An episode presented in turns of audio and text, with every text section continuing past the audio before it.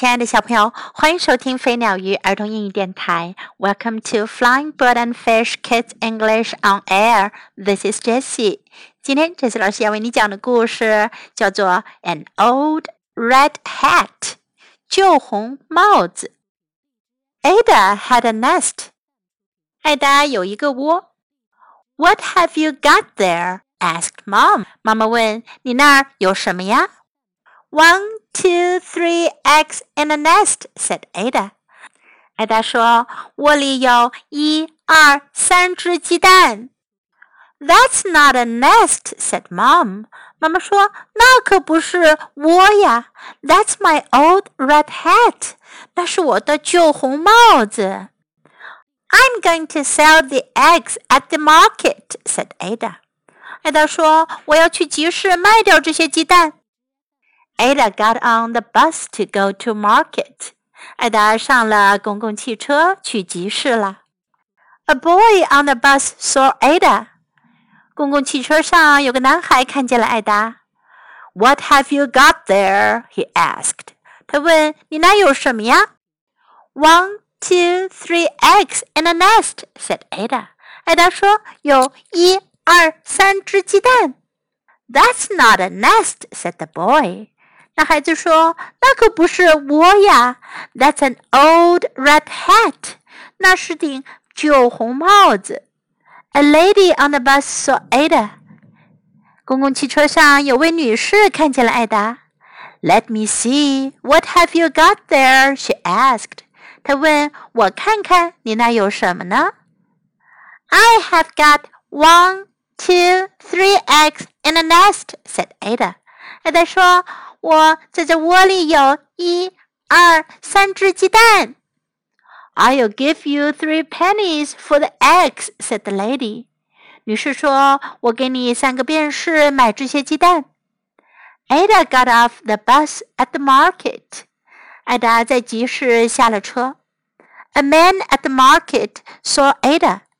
集市上有个男人看见了艾达。What have you got there? He asked. 他问 你那儿有什么呀？One, two, three pennies," said Ada. 艾达说：“我有一、二、三个便士。” What can I get with three pennies? 我能用三个便士买什么呢？Give me the three pennies, and you can have this," said the man. 那个男人说：“给我那三个便士，你可以拿走这个。” Ada got back on the bus. 艾达又回到了公共汽车上。A girl on the bus saw Ada. 公共汽车上有个小女孩看见了艾达。What have you got there? He asked. 他问：“你那有什么呀？” Ada shook her head and smiled. 艾达摇摇头，笑着不说话。She got off the bus and went home. 她下了车，回到家。Mom saw Ada. 妈妈看见了艾达。What have you got there? She asked. 她问：“你那有什么呀？”It's for you, said Ada. 艾达说：“这是给你的。” It was a new red hat. 是一顶新的红帽子。Thank you, Ada," said Mom. 妈妈说：“谢谢你，艾达。”原来艾达拿了三个鸡蛋去集市上给妈妈换了一顶新的红帽子。 在今天的故事中，我们可以学到 “What have you got there？” 你那儿有什么呀？What have you got there? What have you got there? That's not a nest. 那不是一个窝。that's not a nest. Nest 窝巢。That's not a nest. That's my old red hat. 那是我的旧红帽子。 That's my old red hat. That's my old red hat. I'm going to sell the eggs at the market. 我要去集市卖掉这些鸡蛋。I'm going to sell the eggs at the market. I'm going to sell the eggs at the market. Let me see. 我看看。Let me see. Let me see. I'll give you three pennies for the eggs. 我给你三便士买这些蛋。I'll give you three pennies for the eggs. I'll give you three pennies for the eggs. It's for you. 这是给你的。It's for you. It's for you. It was a new red hat. 这是一顶新帽子。It was a new red hat.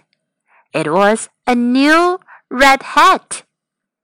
Now let's listen to the story once again. An Old Red Hat. Story by Jane Langford. Pictures by Annie Axworthy. Ada had a nest. What have you got there? asked Mum. One, two, three eggs in a nest, said Ada. That's not a nest, said Mum. That's my old red hat. I'm going to sell the eggs at the market, said Ada. Ada got on the bus to go to market. A boy on the bus saw Ada. What have you got there? he asked.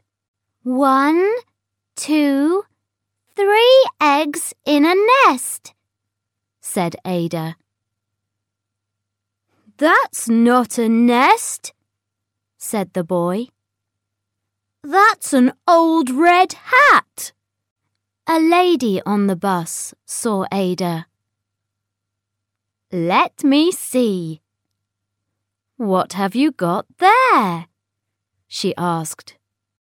I have got one, two, three eggs in a nest, said Ada. I'll give you three pennies for the eggs, said the lady. Ada got off the bus at the market. A man at the market saw Ada. What have you got there? he asked.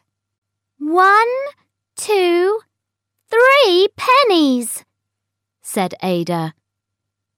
What can I get with three pennies?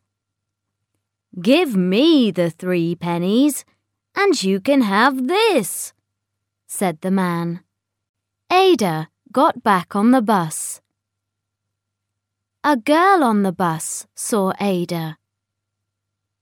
What have you got there? She asked. Ada shook her head and smiled.